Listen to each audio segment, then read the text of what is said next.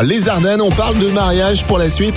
Alors que beaucoup d'Ardennais vont bientôt euh, se marier, il est peut-être encore temps de revoir votre budget à la baisse car plus votre mariage a coûté cher, plus les chances de divorcer sont élevées à Ouais, ils se marièrent et vécurent heureux jusqu'au divorce. Aujourd'hui, près d'un mariage sur deux se termine par un divorce. Alors, de nombreuses études scientifiques, du coup, se sont penchées sur la question du divorce. Qu'est-ce qui explique une telle augmentation ces dernières années?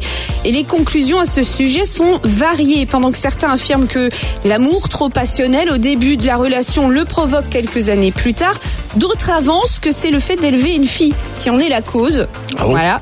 Alors qu'on pensait avoir tout entendu, une étude menée par des chercheurs américains soutient, d'après des statistiques, que le coût du mariage a un impact direct sur la séparation future des mariés. Plus le mariage coûte cher, plus il y a de chances que vous divorciez. Ah d'accord. Vaut mieux se marier juste comme ça, en vite fait quoi. Vite fait, bien fait. En même temps, l'argent n'achète pas l'amour, hein, Bah Aline. oui. Et puis, bah, on le sait, hein, qu'est-ce qui coûte plus cher qu'un mariage? Bah, c'est quand même bien le divorce.